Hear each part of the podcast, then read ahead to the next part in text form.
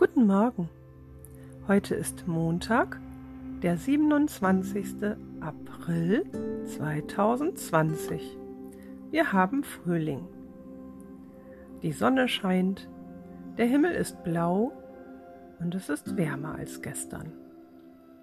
Wie ist das Wetter bei dir? Hast du schon aus dem Fenster geschaut? Auf meinem Blog findest du ein neues Lied, das auch ein bisschen erklärt, warum wir uns gerade leider nicht sehen können. Und du kannst auch wieder den Morgenkreis vom Lernarchiv aus Hessen anschauen. Der ist dort auch verlinkt. Da geht es wieder um Gefühle. Und bei mir auf dem Blog beschäftigen wir uns heute und in den nächsten Tagen immer noch mit Vögeln im heimischen Garten.